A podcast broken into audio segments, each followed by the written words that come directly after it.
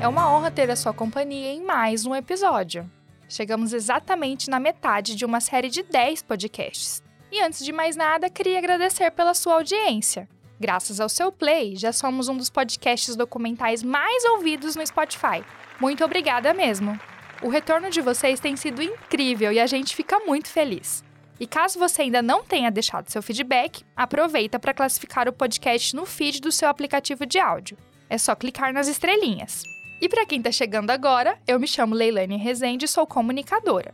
Para que você tire o máximo de proveito, recomendo que comece pelo episódio 1, com o nome 1500 quilômetros e um destino. Bom futuro! Agora, se você aí já está por dentro e se atualizou dos programas anteriores, vem comigo. Bora para mais um capítulo.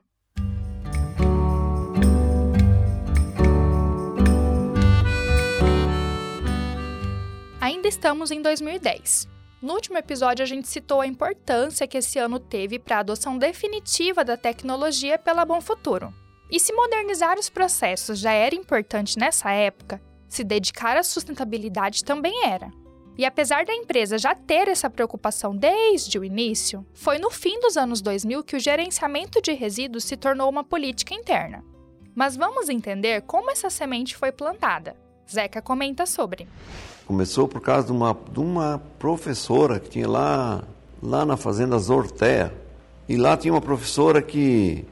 Um dia eu vi lá aquela, aquela mulher com aquela choquinha assim, criancinha tudo na cola dela, juntando lixo, um capricho. E a gurizada aprendia com ela assim pra caramba. Aí comecei a prestar atenção dela, depois acabei levando ela para Campo Verde. E lá nós começamos a implantar o, o separou. Então ele ensinava tudo para as crianças. Como é que recicla lixo? Por que, que tem que botar papel no lixo? Todas essas coisas. A professora citada por Zeca é a ex-colaboradora Leusimar de Paula, que se dedicou por muitos anos a projetos pedagógicos em Campo Verde. A ida dela à região resultou na criação do programa Separou. Um dos objetivos do Separou é o desenvolvimento socioambiental da comunidade interna da Bom Futuro. Isso estimula que ela desenvolva seu papel junto ao meio ambiente através do correto gerenciamento de resíduos. Leusimar fala mais sobre o programa.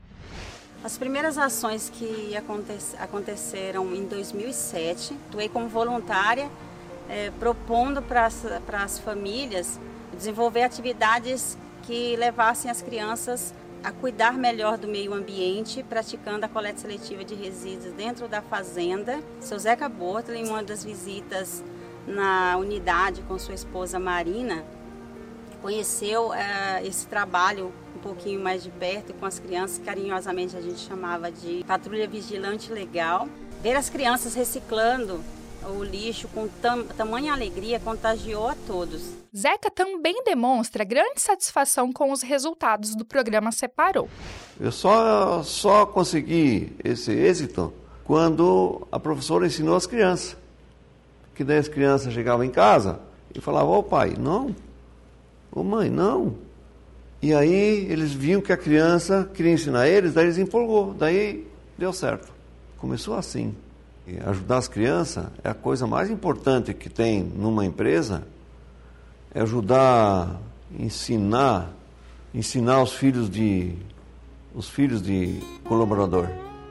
Eles têm um lugar para aprender para a escola, a educar melhor. Se tem um colaborador que quer aprender a falar inglês, também ter oportunidade. E foi acontecendo. Hoje está rodando bem. Depois de uma reunião de conselho, nós aprovamos para aumentar para todas as fazendas esse, esse, esse processo.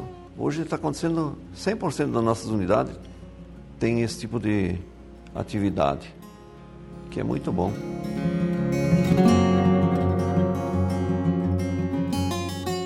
É muito bom um projeto tão importante ter se expandido a todas as unidades da Bom Futuro, especialmente para a matriz em Cuiabá, onde a empresa faz seu planejamento estratégico. Calma, deixa eu explicar melhor quando começou a relação da empresa com a capital do estado de Mato Grosso.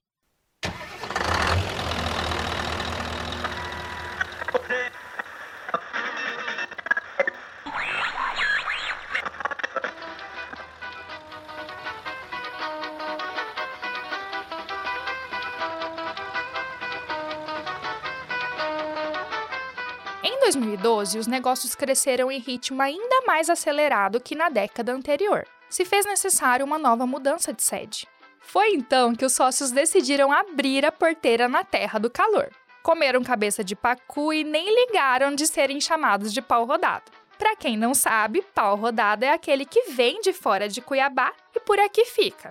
Só não trocaram o chimarrão pelo tereré porque aí já é demais. Elusmar fala melhor sobre essa transferência do escritório de Rondonópolis para Cuiabá.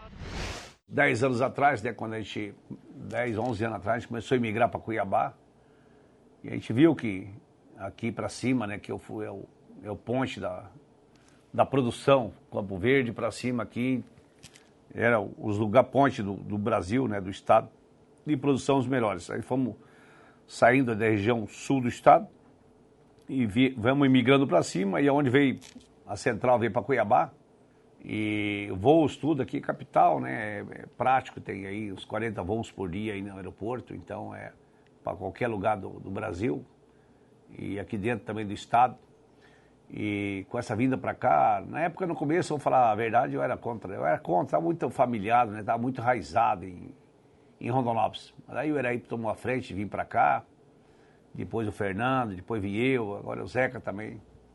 Depois, agora está acabando de se render, né? Está construindo aqui já para morar para cá também. Até eu fiquei um, um, ano, um ano e meio aí, por aí mais ou menos, eu fiquei tocando por Rondonópolis. Mas depois a gente foi vendo né, que aqui é o, o lugar, é, é aqui, né, a capital. É um lugar bom para morar, lugar gostoso. Eu acho que é, arrependi até não ter vindo antes para Cuiabá. A vinda a Cuiabá facilitou demais os negócios. O diretor de produção Inácio Modesto Filho relembra de quando essa mudança ainda era um sonho dos sócios. Ele conta do dia que encontrou Eraí em Chapada dos Guimarães, que fica aqui pertinho da capital. É, eu cheguei aqui, eu cheguei uma tarde, é, eu vim de Rondonópolis, o Eraí estava aqui na, na Chapada, nós se encontramos aqui, e isso aqui tudo era cerrado, tudo. Ele, ele apontou aonde ia ser a pista de avião, apontou aonde queria fazer as coisas, pá. E ele me mostrando e falando o que, que aconteceria aqui com, com, com coisa. É uma coisa assim, se você não tem, não tem ideia, né? Você vê um monte de cerrado, né?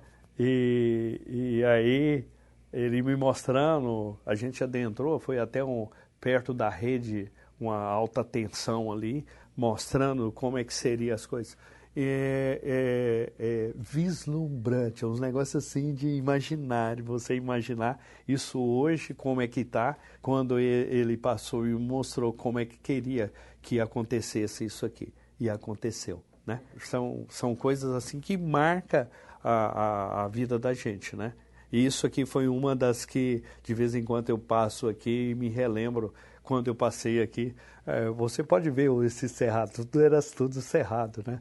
E aí ele falando assim, ó, ali fica o, o distrito é, onde está o poder nosso, todo é, executivo e legislativo, tudo. A Assembleia está tudo ali, é best, nós vamos gastar 15 minutos para chegar lá, vai ficar muito mais fácil, pá.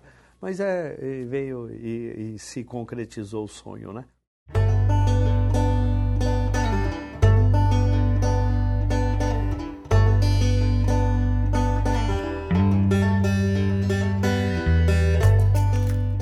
Realmente, a estrutura da sede aqui em Cuiabá é maravilhosa. É um espaço completo para gerir os negócios com ainda mais qualidade e conforto aos colaboradores. E como a gente tem ouvido aqui no podcast, essa é uma preocupação antiga dos sócios desde quando o sonho começou. Mas além de celebração, a mudança também gerou um pouco de ansiedade nos colaboradores que residiam e tinham família em Rondonópolis.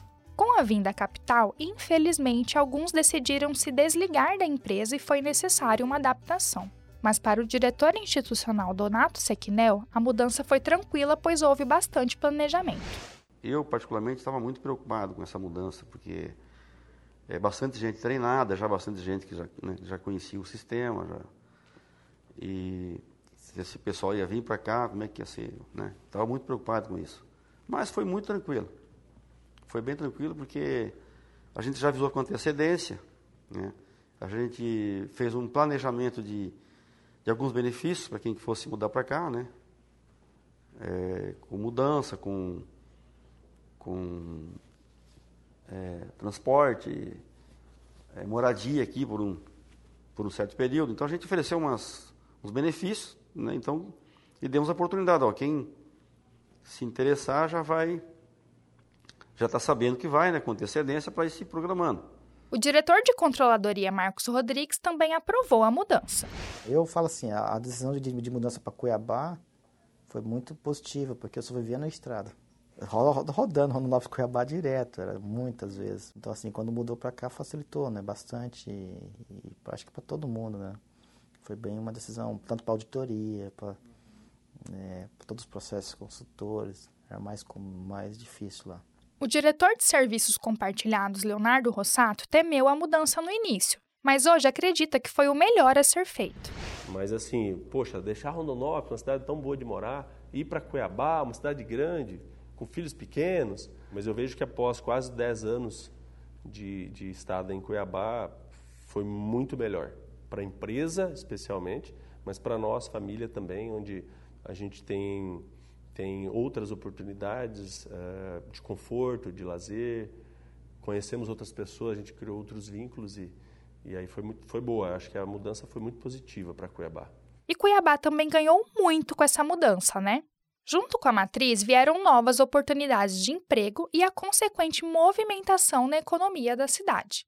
Logo aos fundos onde se localiza a matriz, a empresa possui uma grande área, conhecida como Chácara Rubi, onde tem uma estrutura para os amantes de esporte a motor na terra, o Autódromo Internacional de Mato Grosso.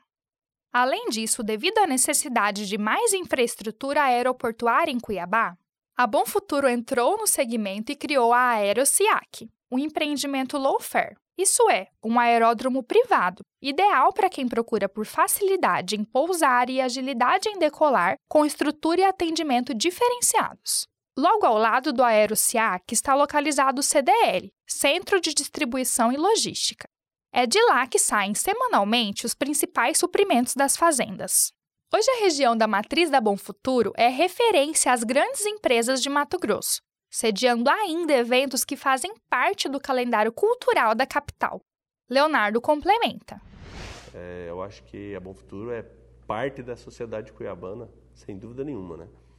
E aí, depois, depois que conseguimos estruturar novamente a equipe aqui em Cuiabá, é, eu acho que aí a coisa fluiu bem. A gente começou a organizar, os departamentos se estruturaram, a empresa continuou crescendo, né? a, gente, a gente começou a investir mais ainda em, em melhoria de processos, qualificação de mão de obra, e aí Cuiabá tem um outro fator, a gente estava mais próximo, talvez até, de empresas que nos ajudaram muito nesse processo de desenvolvimento de pessoas, de profissionais, oportunidades de capacitação, universidades, parcerias com universidades. Né? A gente intensificou essa relação com, com as instituições de ensino para que a gente tivesse eh, profissionais ainda mais qualificados.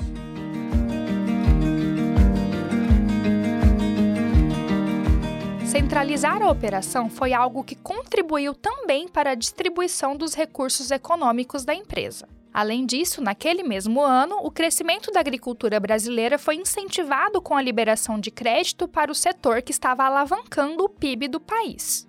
A Bom Futuro aproveitou a oportunidade e investiu na empresa, inclusive em transporte. Elusmar fala mais sobre esse momento. As documentação, as coisas aí, a gente pegou bastante essa linha de crédito aí, a gente conseguiu dar uma boa alavancada. Inclusive, né, transporte, né, que eu mesmo jurava para mim mesmo que eu nunca mexi com um caminhão na minha vida. Fizemos grandes investimentos, investimentos bem feitos. Graças à frota, aí a nossa frota de caminhões aí foi, caiu, veio na hora certa na época. Não tinha rastreador, não tinha nada. Na época as transportadoras sofriam muito com, os, é, com sede lá em São Paulo, lá em Maringá. Aí acho que foi o pulo do gato quando a gente comprou a frota, ajudou muito, ajudou, veio muito para. Veio na hora exata e bem-vinda para o sucesso ampliar aí dentro da empresa Bom Futuro. Quando a gente comprou a foto, ele está com 10 anos, 9 anos, 10 anos. Chegamos em 2013 e novas oportunidades apareceram. A Bom Futuro continuou expandindo sua área de atuação, aumentando suas atividades em Matupá. No início, houve muita cobrança por causa do desenvolvimento das áreas, como conta Inácio. Ixi, nós vamos para Matupá, é uma coisa, né? A gente, no início, até pensar se vamos para lá ou não vamos, né? Ficou ainda essa discussão, mas foi uma, uma decisão ímpar, né? Super importante para a empresa. Hoje, tá, pela realidade que nós temos aí em Matupá, e aí atrás de nós foi um monte de gente, tá? A região praticamente toda é, inserida na, na área agrícola, né? Eu lembro ainda, foi muito cobrado por causa de é, a, o desenvolvimento que nós inicial estávamos imaginando, era um, é, outras regiões escolhendo 60 sacos, nós escolhendo 52, 55, mas fizemos coisas lá inéditas, né? É, segundo ano de área de soja, já estava plantando milho, e assim foi. Assim fomos, fomos aos poucos a, adequando a região com a, as tecnologias que a gente conhecia. Leonardo Rossato lembra que em Matupá também houve estruturação de empreendimentos imobiliários em razão da compra das unidades de produção. É, a, a, a estruturação né, em Matupá dos empreendimentos imobiliários foi em razão da compra das, da, das unidades de produção. Quando adquiriu a, a unidade de São João, é, fez parte do negócio todas as áreas de expansão urbana dos entornos da cidade de Matupá, é, eram do mesmo proprietário da Fazenda São João. Então, na negociação, é, é, essas áreas entraram e aí a Bom Futuro viu como uma grande oportunidade também de investir na área de, de empreendimentos imobiliários. Matupá foi, sem, é sem dúvida, o, o, o, grande case em termos de investimento em, em empreendimentos imobiliários. O investimento em Matupá foi mais uma decisão acertada nessa fase da Bom Futuro. Três anos podem parecer pouco tempo diante de quatro décadas de história. Mas o período entre 2010 e 2013 foi decisivo para a empresa. Popularizar o conceito da sustentabilidade no agronegócio às futuras gerações, buscar uma posição estratégica de uma sede para novos projetos e expandir frotas deu ainda mais autoridade e confiança aos sócios. Essa é a diferença de uma grande empresa para uma grande família que trabalha junto.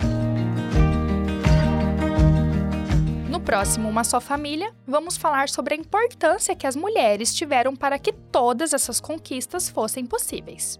Tá imperdível! Enquanto isso, aproveita para compartilhar esse podcast nas redes e marcar o arroba Bom Futuro Oficial. Ah, e uma dica! Esse episódio é só uma parte de uma programação especial que você confere no site bomfuturo.com.br barra 40 anos. Acesse e comemore com a gente. Até a próxima!